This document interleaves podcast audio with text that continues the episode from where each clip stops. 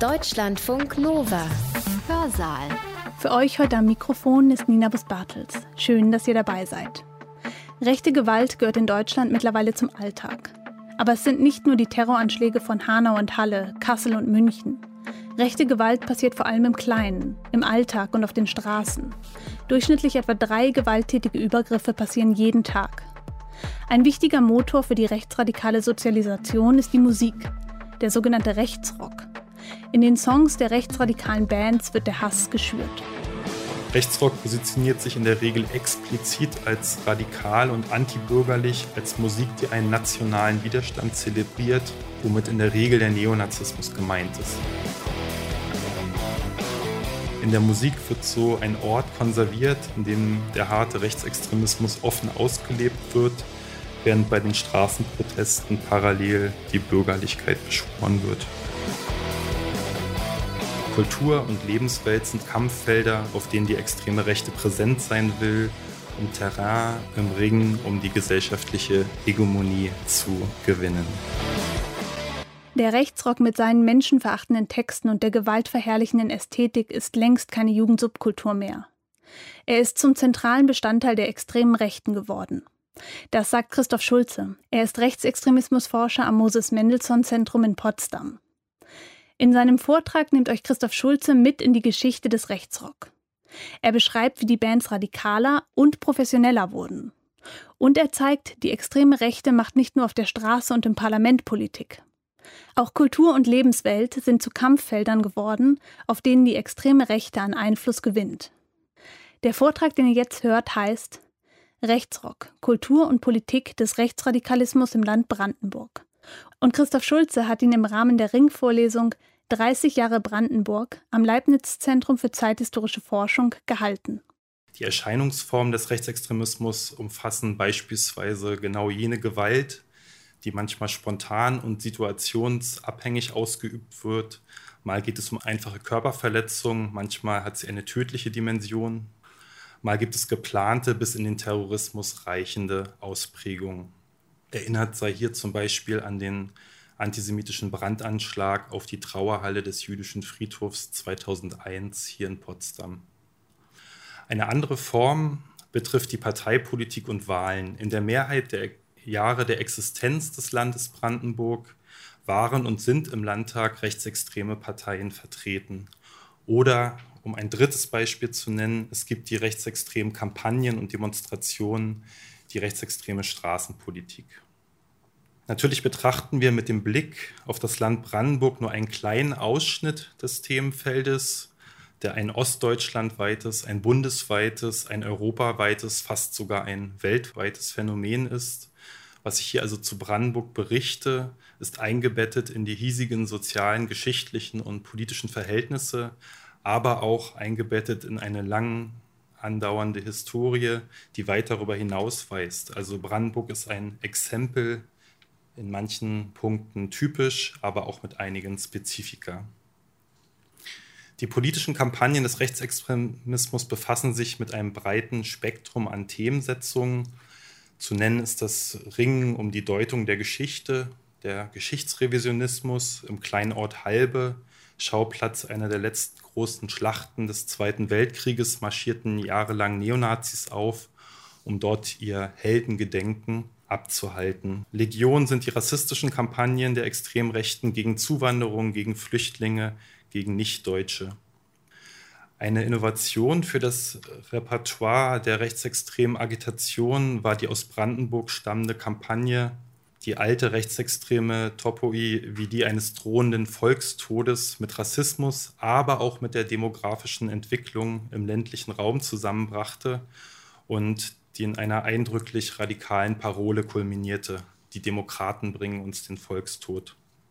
Allerdings, Rechtsextremismus ist nicht reduzierbar und auch nicht erschöpfend zu verstehen, wenn man nur seine unmittelbaren politischen Ausdrucksformen betrachtet. Die extreme Rechte äußert sich auch außerpolitisch, vorpolitisch, lebensweltlich und sozial, beziehungsweise, wie ich es hier vielleicht etwas zu grob in einem einzigen Wort zusammenfasse, sie äußert sich auch kulturell. Mein Kollege Gideon Botsch hat diese Beobachtung so formuliert, Die extreme Rechte dreht sich seit Jahrzehnten in einer Art Doppelhelix aus politischer Bewegung und lebensweltlichem Milieu. Damit angesprochen ist eine ganze Reihe von Bereichen. Zu nennen sind etwa völkisch-heidnische Erscheinungen, ob nun tatsächlich religiös aufgeladen oder in verkitschter, popkulturalisierter Variation. Es gibt Siedlungsprojekte, die an ökologische, esoterische Szenen angebunden sind und die einen rechtsextremen Hintergrund haben. In Brandenburg hat zum Beispiel jüngst die sogenannte Anastasia-Bewegung für einige Aufmerksamkeit gesorgt.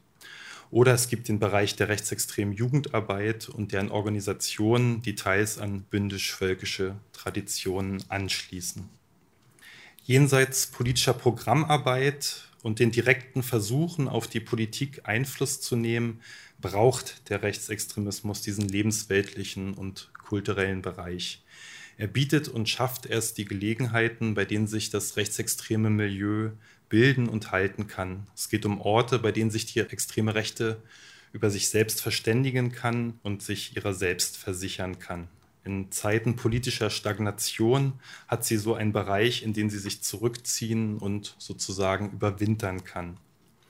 Ihre ideologischen Grundsätze kann sie dort begründen und weitervermitteln und den Kreis der Anhängerschaft erweitern. Kultur und Lebenswelt sind zudem Kampffelder, auf denen die extreme Rechte präsent sein will, um Terrain im Ring um die gesellschaftliche Hegemonie zu gewinnen. Ich will im Folgenden also nur auf einen Aspekt der rechtsextremen Kultur abheben und mich darauf konzentrieren, und zwar auf den Bereich, der unter dem Begriff Rechtsrock gehandelt wird. Der Rechtsrock existiert in der Bundesrepublik seit den 80er Jahren und mit Einschränkungen seit ungefähr der gleichen Zeit auch auf dem Gebiet der DDR. Er ist also im Vergleich ein eher junges Phänomen und er hat allerdings eine gewisse Bedeutung, denn in der jüngeren Vergangenheit war der Rechtsrock die größte und ausstrahlungsstärkste jugendkulturelle Ausdrucksform des Rechtsextremismus. Rechtsrock in Brandenburg hat eine Geschichte, die sich mittlerweile über vier Jahrzehnte und zwei deutsche Staaten erstreckt. Über 100 Bands sind uns bekannt geworden. Die Zahl der Veröffentlichungen und Konzerte ist dreistellig und hunderte Neonazis waren als Musiker und deutlich seltener Musikerinnen im Rechtsrock aktiv. Als Sozialisierungsinstanz dürften im Laufe der Jahre eine fünfstellige Zahl von Jugendlichen und Heranwachsenden in Brandenburg durch den Rechtsrock beeinflusst worden sein. Es wurde schon erwähnt äh, mit dem schon zitierten Kollegen Gideon Botsch und mit Jan Rabe war ich an einem Forschungsprojekt beteiligt, in dem wir den Rechtsrock speziell in Brandenburg untersucht haben. Und die Ergebnisse dieser Arbeit haben wir im Sammelband veröffentlicht. Das, was ich jetzt berichten werde, stützt sich im Wesentlichen auf die Ergebnisse äh, in diesem Buch. In der gebotenen Knappheit, ich denke, ich werde so 45 Minuten reden, spreche ich eine Reihe von Aspekten an. Ich will umreißen, was wir mit dem Begriff des Rechtsrock meinen und was wir damit nicht meinen.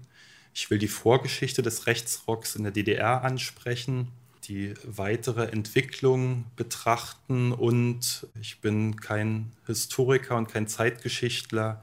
Ich nehme mir auch die Freiheit, über die jüngere und jüngste Vergangenheit und die Gegenwart Aussagen zu treffen. Schwerpunkt ist die Boomphase, die der Rechtsrock zu Beginn der 90er Jahre hatte.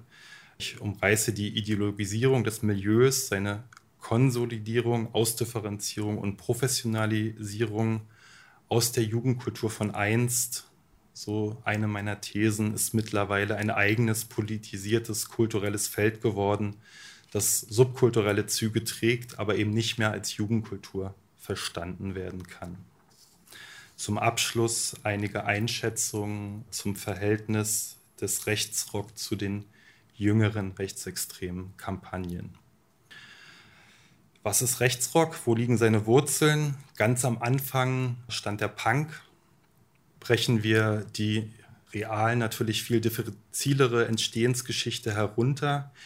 Ende der 70er Jahre gründete sich in Großbritannien eine Band, die sich der entstehenden und rasant wachsenden Punk-Szene anschloss. Die Gruppe Screwdriver war unter anderem berüchtigt für ihr gewaltaffines Publikum, hatte eine recht erfolgreiche LP und spielte dann unter anderem im Vorprogramm von Bands wie The Police.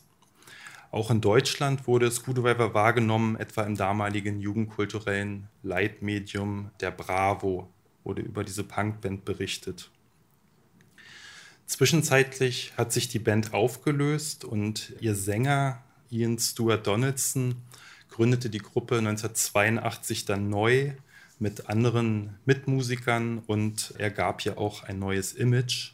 Aus der Straßenpunkband von einst war eine Band geworden, die sich von ihren Punkwurzeln gelöst hatte und eine explizite Skinhead-Formation geworden war. Die Text und Ästhetik waren politisch und zwar rechtsextrem, rassistisch, nationalistisch und offen den Nationalsozialismus verherrlichend. Stuart stellte sein künstlerisches Schaffen direkt in den Dienst des politischen Rechtsextremismus in Großbritannien. Schon 1979 war er der National Front beigetreten und organisierte etwa deren Kampagne Rock Against Communism. 1987 gründete er schließlich sein eigenes Netzwerk unter dem Namen Blood and Anna, Blut und Ehre. Wie so manches in dieser Zeit strahlte diese popkulturelle Entwicklung in Großbritannien auch nach Deutschland aus. Rechtsextreme Rockmusik hatte es zuvor nur in Ansätzen gegeben. Der herkömmliche Rock der Band Ragnarök, deren Mitglieder der NPD-Jugendorganisation entstammten, blieb steril und vermochte es nicht, über die engen Grenzen der rechtsextremen Szene hinaus auszustrahlen. Nach dem britischen Vorbild hingegen lösten sich dann aber auch aus der deutschen Punk-Szene einige Teile heraus und wandelten sich zu Skinhead-Bands.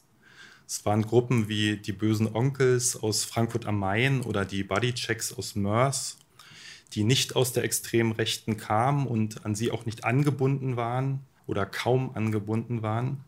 Aber das gewalttätige Image der Skinheads kombinierten sie dennoch etwas unbeholfen und grob, aber doch politisch radikal und eindeutig mit nationalistischen Inhalten.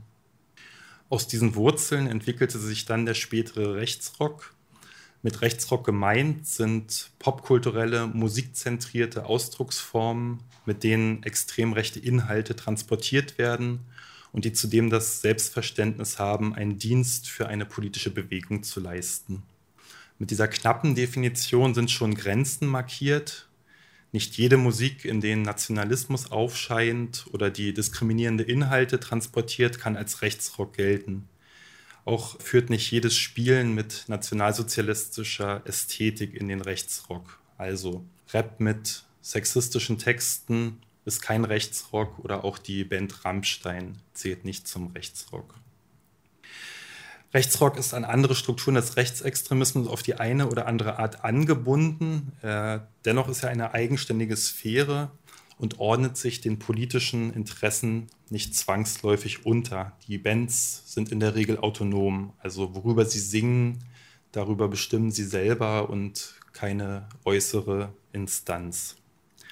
Historisch und in aller Regel auch aktuell ist Rechtsrock Gitarrenmusik, Rechtsrock als Begriff ist jedoch keine musikalische Stilfestlegung. Es gibt als Randphänomen etwa durchaus rechte Rapmusik oder es gibt den größeren Bereich der rechten Liedermacherinnen und Liedermacher. Diese Varianzen sind mit dem in dieser Hinsicht vielleicht etwas irreführenden Begriff Rechtsrock also mit abgedeckt und Rechtsrock ist, das zeigt schon die skizzierte Entstehensgeschichte, ein internationales, ein grenzüberschreitendes Phänomen. Er ist Teil der Popkultur, gehorcht deren Gesetzen, arbeitet mit ihren Mitteln und stellt ein transnationales Zeichensystem zur Verfügung.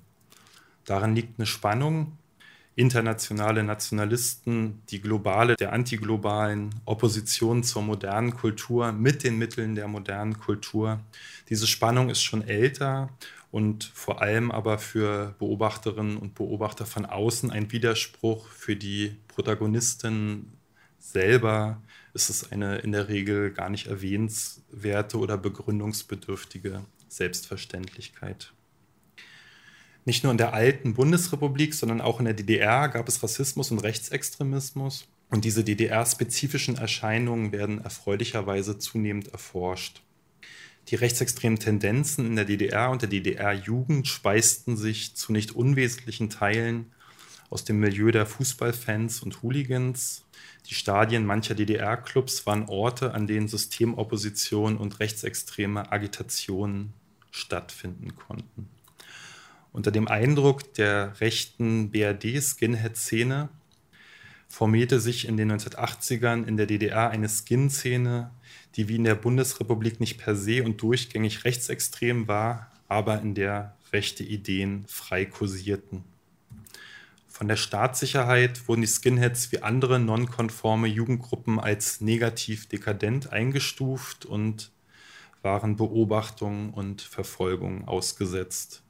1989 etwa standen in den drei Bezirken, die ungefähr die Fläche des heutigen Landes Brandenburg abdecken, etwa 300 Jugendliche als Skinheads im Visier des Geheimdienstes.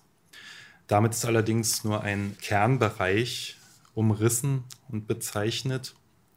Eine Studie des Leipziger Zentralinstituts für Jugendforschung führte 1988 eine Befragung unter der DDR-Jugend durch und die Ergebnisse besagten unter anderem, dass 12 Prozent der DDR-Jugendlichen die Ansicht vertraten, dass der Nationalsozialismus auch seine guten Seiten gehabt habe.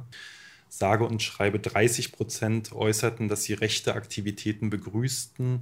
Und auch diese Zahlen finde ich eigentlich bemerkenswert hoch. 2 Prozent zählten sich selbst zu den Skinheads und zusätzliche 4 Prozent sympathisierten mit diesen. Im Gegensatz zur umtriebigeren Punk-Szene waren die Skinheads vor allem auf Provokationen und Gewalt abonniert.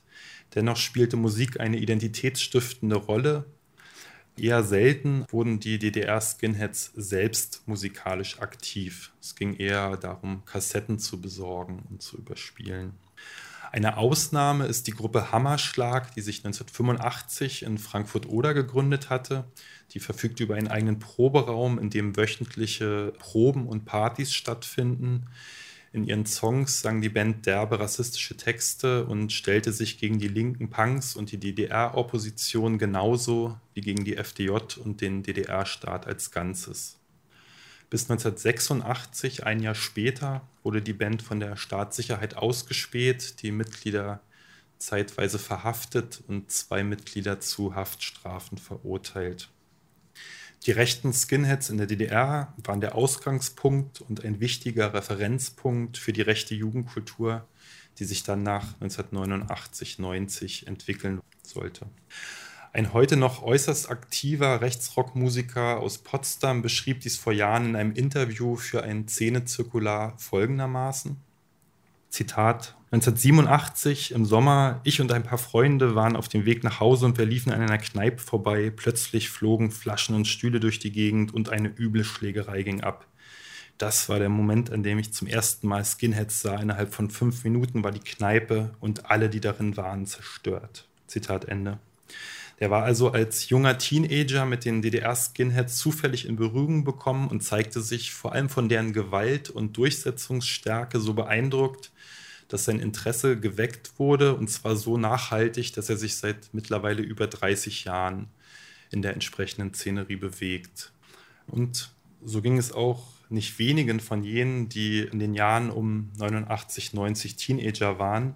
Die Jugendkultur auf dem DDR-Gebiet und auch in Brandenburg wurde von einer Welle von aggressivem Nationalismus und Rassismus erfasst. Ein Cottbusser Rechtsrockmusiker, auch er ist weiterhin aktiv, beschrieb seine Eindrücke retrospektiv in einem Interview. Zitat: nach der Wende herrschte in unserer Stadt und im ganzen Osten ein Klima, was eindeutig national geprägt war. Es kam praktisch von heute auf morgen. Mit der Zeit wurde es ein gigantisches Massenphänomen und plötzlich war in deiner Stadt jeder zweite rechts. Als kleiner Racker rutschte man dann natürlich mit rein. Warum? Das fing bei der Mode an, ging über das Auftreten bis hin zur Musik. Zitat Ende. Die Euphorie dieser Zeit lässt sich, denke ich, aus dieser Aussage erahnen und auch welchen hohen Anteil Popkultur, Mode, Musik in diesen politisch wirksamen Entwicklungen hatte. Spiegelte sich auch in der empirischen Sozialforschung wieder. Bei einer Umfrage 1993 äußerten 5% der brandenburgischen Jugendlichen, dass sie sich selbst als Skinheads sehen würden und weitere 16% sagten, dass sie mit Skinheads sympathisieren würden. Nun hat es gewisse Schwierigkeiten, eine Umfrage aus DDR-Zeiten und eine von 1993 miteinander zu vergleichen. Dennoch, wenn man die Zahlen nebeneinander legt, lässt sich erahnen, welche Bewegung in der Jugendkultur nach 89 stattfand. Innerhalb von fünf Jahren hatte sich die Zahl der Skinheads mehr als verdoppelt und die Zahl der sympathisierenden Jugendlichen vervierfacht. Die Rechten blieben weit davon entfernt, Mehrheiten zu erreichen. Sie hatten aber eine Größe erreicht, in der sie die Jugendkulturen massiv mitprägten und in nicht wenigen Regionen dominieren konnten. Einige für die weitere Entwicklung wichtige Ereignisse trugen sich in Brandenburg zu, wo es zuvor nur um überspielte Kassettenkopien der Musik ging, wurden plötzlich Großkonzerte mit den Stars der internationalen Rechtsrock-Szene ausgetragen und trafen auf ein erlebnishungriges Publikum. 1991 und 1992 fanden in Brandenburg an der Havel Konzerte unter dem Rock Against Communism statt, über die heute noch im Rechtsrock als Legenden umwobene Ereignisse erzählt wird. Die Polizei schritt gegen diese Veranstaltung, die von vielen, vielen Gesetzesverstößen begleitet war, nicht ein. Auch für die internationalen Rechtsrockmusiker selbst waren die Brandenburger Konzerte denkwürdige Ereignisse. Ein Musiker der britischen Gruppe Nori Morse erinnerte sich unlängst in einem Interview, This was by far my best concert, the biggest crowd I ever to this day have played for. 2000 plus NS Patriots, the whole crowd of 2000 Sieg heiling and going mental when we got up on stage to do our set. Das euphorische ostdeutsche Publikum beeindruckte nicht nur diese Neonazi-Musiker und Ostdeutschland wurde für sie zu einem nachhaltigen Bezugspunkt. Nori Morse veröffentlichten etwa ein Album mit dem zynischen Titel Barbecue in Rostock, in dem sie die rassistischen Ausschreitungen in Rostock-Lichtenhagen feierten. Zum ersten Jahrestag der deutschen Einheit kam mit Screwdriver sogar die Gründungsband des Rechtsrock nach Brandenburg und wollte in Cottbus ein Konzert spielen. Just in diesen Wochen vor dem Konzert tobte die rassistische Gewalt vor den Flüchtlingsheimen. Die Ausschreitungen Hoyerswerda, ganz in der Nähe von Cottbus, wurden genau aus diesem Milieu begangen, die auch dem Konzert äh, in Cottbus entgegenfieberten. Zum erhofften Auftritt von Screwdriver kam es jedoch nur mit Abstrichen. Am Abend vor dem Konzert liefen die britischen Musiker zusammen mit Deutschen durch Cottbus und randalierten. Ein langhaariger Jugendlicher wurde dabei mit Messerstichen lebensgefährlich verletzt. Die britischen Musiker kamen in Haft. Nur der Sänger wurde nach einigen Stunden wieder freigelassen und nur behelfsweise konnte er mit deutschen Aushilfsmusikern einige Songs aufführen. Nach dem Konzert kam es zu weiteren Gewalttaten. Die Lokalzeitung berichtete indes in ihrer nächsten Ausgabe, dass die Polizei erfolgreich für Ruhe und Ordnung gesorgt hätte und dass von den Musikfreunden, so wurde formuliert, keine Ausschreitungen ausgegangen seien. Die Bewegung in den Jugendkulturen schlug sich bis zum Ende der 90er Jahre nicht in Wahlerfolgen rechtsextremer Parteien nieder. Tatsächlich waren zu dieser Zeit vor allem Kleinorganisationen neonazistischer Ausprägung erfolgreich in der Ausbreitung. Insbesondere unter den Rechtsrock-Fans konnten sie eine Anhängerschaft um sich scharen. Im Norden Brandenburgs war es die Nationalistische Front, an die beispielsweise Lanza, die später bedeutendste Neonazi-Band der Bundesrepublik, angebunden waren. Im Süden des Landes hingegen agitierte die deutsche Alternative unter den jungen Skinheads. Im Rahmen der damaligen akzeptierenden Jugendarbeit mit rechten Jugendlichen geriet etwa der Cottbusser Jugendclub Sando unter den Einfluss der deutschen Alternative. Der Club wurde Schauplatz von zahlreichen Konzerten und Ausgangspunkt von nicht wenigen Gewalttaten. Aus Einrichtungen wie diesen heraus strahlte der Rechtsrock nachhaltig und weitergehend in die Jugendkulturen aus.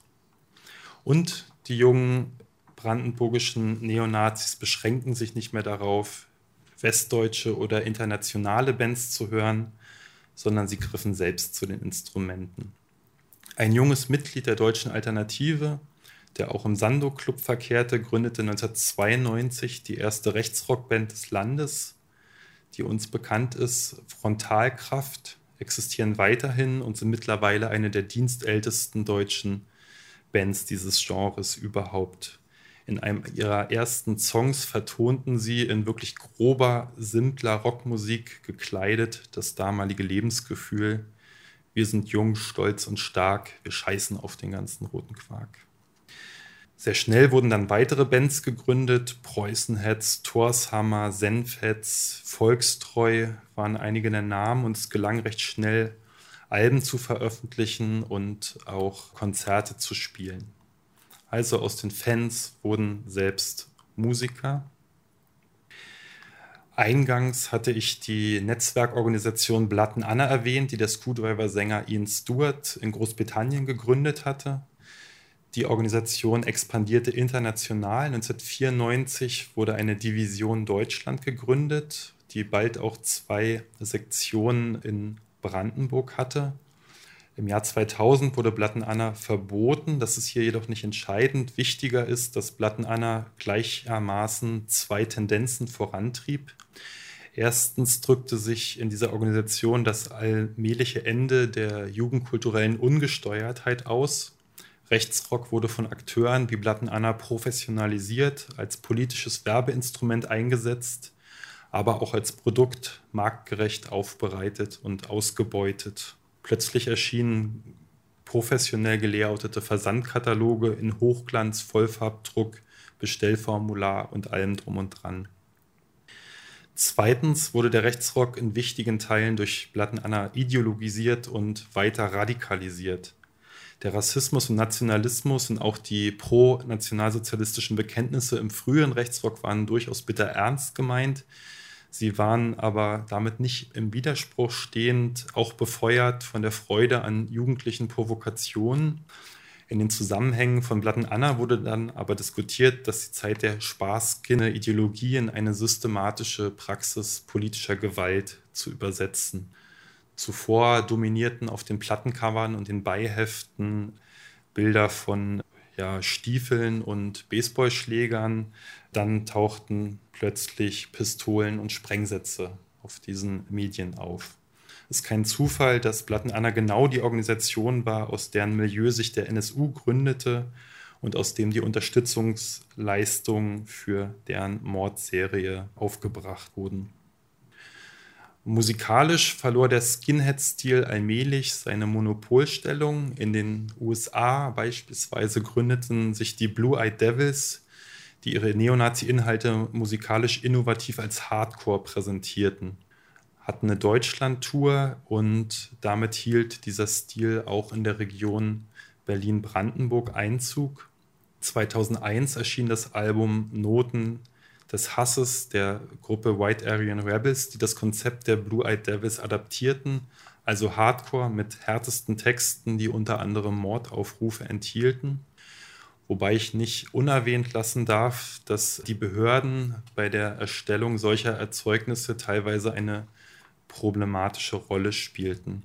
An der Produktion dieses Albums waren beispielsweise mindestens zwei V-Leute von Verfassungsschutzbehörden beteiligt darunter etwa ein Rechtsrockproduzent aus Guben, der für den brandenburgischen Verfassungsschutz arbeitete. Aus dem Amt heraus hieß es später vor Gericht, sei der V-Mann auf vielfältige Weise unterstützt und unter anderem auf drohende Polizeirepressionen vorbereitet worden. Was dem Rechtsrock in Brandenburg indes nicht glückte, war die Schaffung eines zentralen Anlaufpunkts für größere Konzerte.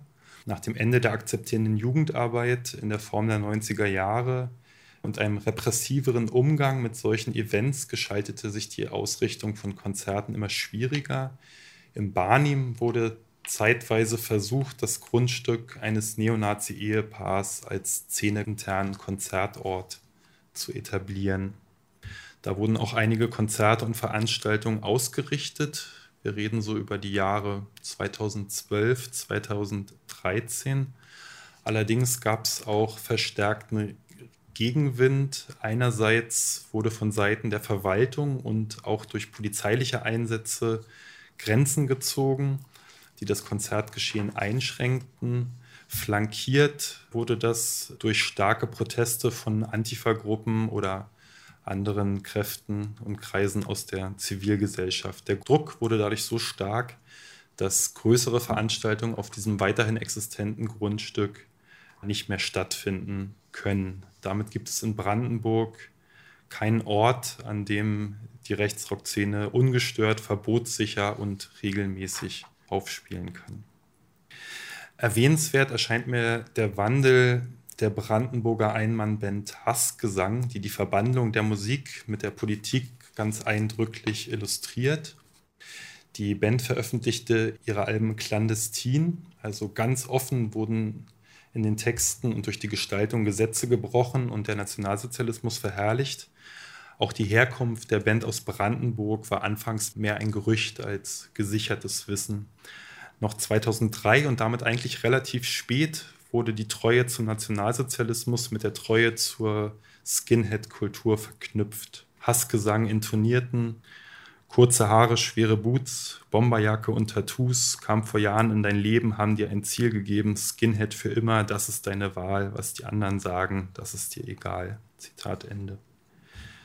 Zwei Jahre später begann die Band, ihre Alben auf legalem Weg zu veröffentlichen. Die SS-Runen im Bandlogo wurden dafür mit einem Balken abgedeckt. Die Hakenkreuze verschwanden aus der Gestaltung der Alben. Tatsächlich steigerte, handelte es sich dabei allerdings nicht um eine politische Mäßigung, eher noch um eine Steigerung des Politisierungsgrades. Die alte jugendkulturelle Orientierung wurde jetzt als Last auf dem Weg zur Entwicklung eines wirklichen radikalen Widerstandes beschrieben. In einem der neueren Songs hieß es, Partys und Konzerte sind kein Ausweg aus der Zeit, wacht endlich auf, seht endlich ein, ein Leben in der Subkultur kann keine Lösung sein. Tatsächlich war die Band eingebunden in das Netzwerk der Spreelichter, jener Neonazi-Gruppe, die für einige spektakuläre Maskenaufzüge in Südbrandenburg und Sachsen verantwortlich war und die die schon erwähnte Kampagne Die Demokraten bringen uns den Volkstod organisiert hatten.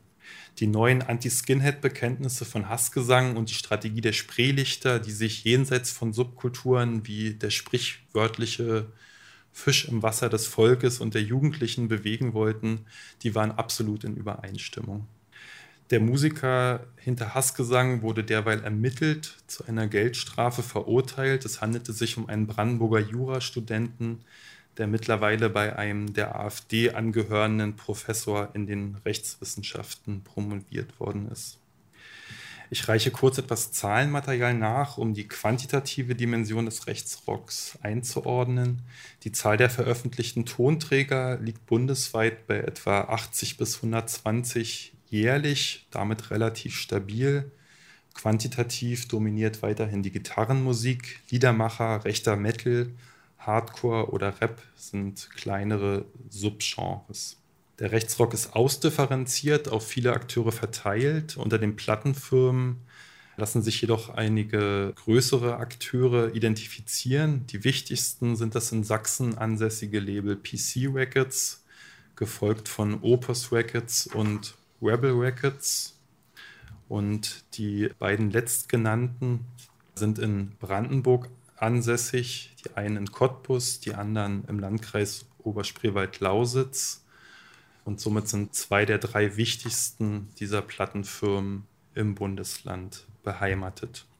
Der Betreiber von Opos, der aus dem Platten-Anna-Milieu stammt, hat auch eine eigene Bekleidungsmarke gegründet, ist in der wachsenden neonazistischen Kampfsportszene aktiv. Die Produktion und der Vertrieb von rechtsextremen Zähneprodukten ist in solchen Fällen kein Hobby mehr oder ein Zuverdienst, sondern das Ganze hat genügend kommerzielles Potenzial, um ein kleines Unternehmen am Laufen zu halten.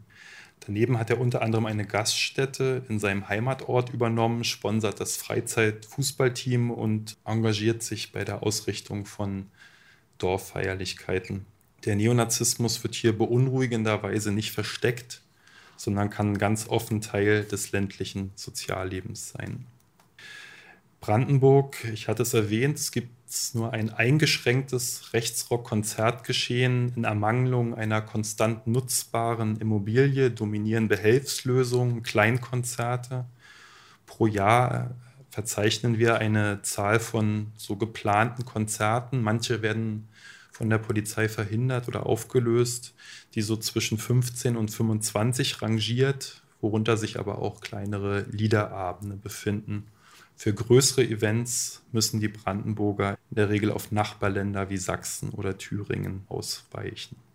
Bundesweit dominierten in den vergangenen Jahren Großkonzerte das Konzertgeschehen. Beispielsweise im südthüringischen Thema fanden Konzerte statt, die oft mehrere tausend zahlende Gäste anzogen. Also es war zeitweise eine regelrechte Festivalisierung zu beobachten. Es wird zu beobachten sein, wie es nach dem Ende der Corona-Pandemie damit weitergeht. Bei der letzten Auflage der Konzerte im Thema 2019 deutete sich bereits eine erste Krise an. Auch hier war es wieder eine Kombination aus behördlichem Handeln und zivilgesellschaftlichen Protesten, die dem Konzertgeschehen Grenzen setzten. Dazu gehörten etwa Auflagen, die den Ausschank von Alkohol auf dem Festivalgelände unterbanden. Man konnte da recht gute Eindrücke vom anreisenden Publikum sammeln. Natürlich, die Brandenburger Rechtsrock-Fans sind dorthin gefahren. Ebenfalls nicht überraschend war die absolute Dominanz von Männern unter den Musikern, aber auch in der Zusammensetzung des Publikums. Es ist eine männlich dominierte Domäne, an der auch Frauen partizipieren, in der jedoch in erster Linie Männlichkeiten inszeniert und gelebt werden. Was darüber hinaus sichtbar wurde, im Publikum dominierten Personen, die sich in ihrem Lebensalter eher in den späten 20ern, 30ern, nicht selten in den 40ern oder noch darüber hinaus bewegten. Rechtsrock ist keine Jugendkultur mehr. Es gibt weiterhin junge Rechtsrock-Fans, gründen sich neue Bands. Wichtiger sind aber zurzeit jene Korten, die schon älter sind, die ihre politische und musikalische Sozialisation längst abgeschlossen haben und gewisserweise bei der Sache geblieben sind.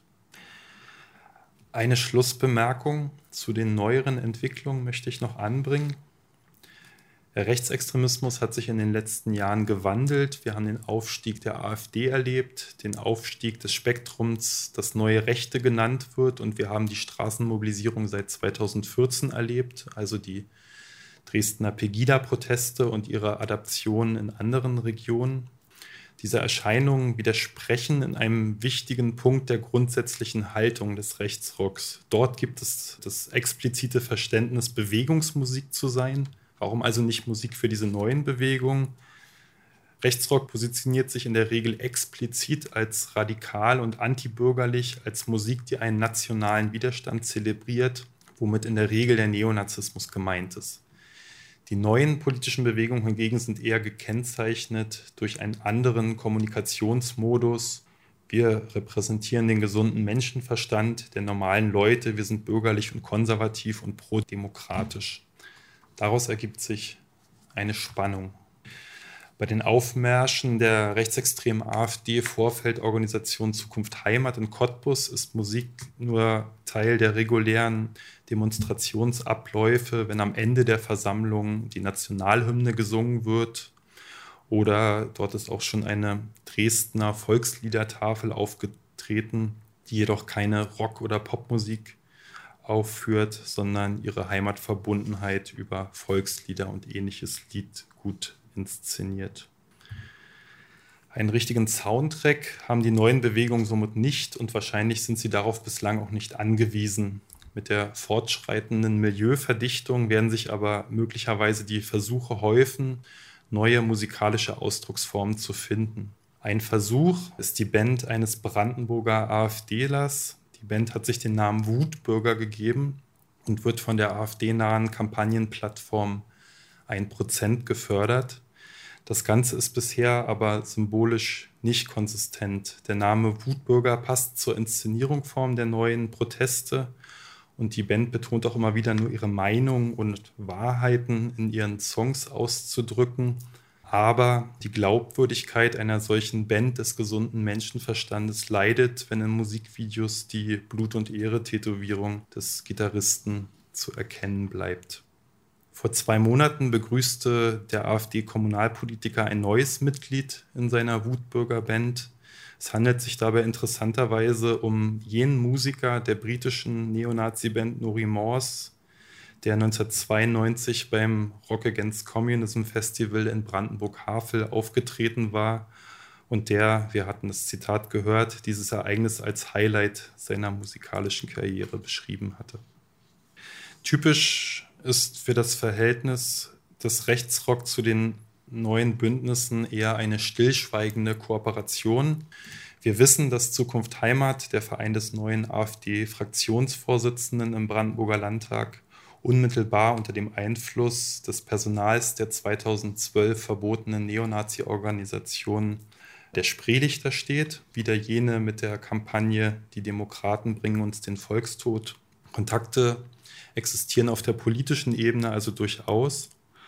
Die Rechtsrock-Szenerie bietet dem harten Kern des Neonazismus derweil weiterhin die gewohnte und gewollte Bekenntnismusik in der Musik wird so ein Ort konserviert, in dem der harte Rechtsextremismus offen ausgelebt wird, während bei den Straßenprotesten parallel die Bürgerlichkeit beschworen wird. Es ist wie gesagt eine stille Kooperation. Bei Zukunft Heimat in Cottbus wird die Musik der Cottbuser Rechtsrockgruppe Frontalkraft nicht abgespielt, aber deren Fans nehmen teil und auch ihr Sänger lief bei den Aufmärschen schon mit. Gleiches gilt für Hassgesang, der später aufgeflogenen Untergrundgruppe und Hausband der Spreelichter Neonazis. Deren Sänger hat sich mittlerweile als Anwalt in Cottbus niedergelassen und auch er nahm schon an diesen Aufmärschen teil. Ich möchte zum Ende kommen. Der Rechtsrock in Brandenburg ist trotz nachlassender öffentlicher Aufmerksamkeit weiterhin präsent und wirksam blickt auf eine langjährige Geschichte zurück, die auch in neueren Erscheinungen des Rechtsextremismus nachscheint.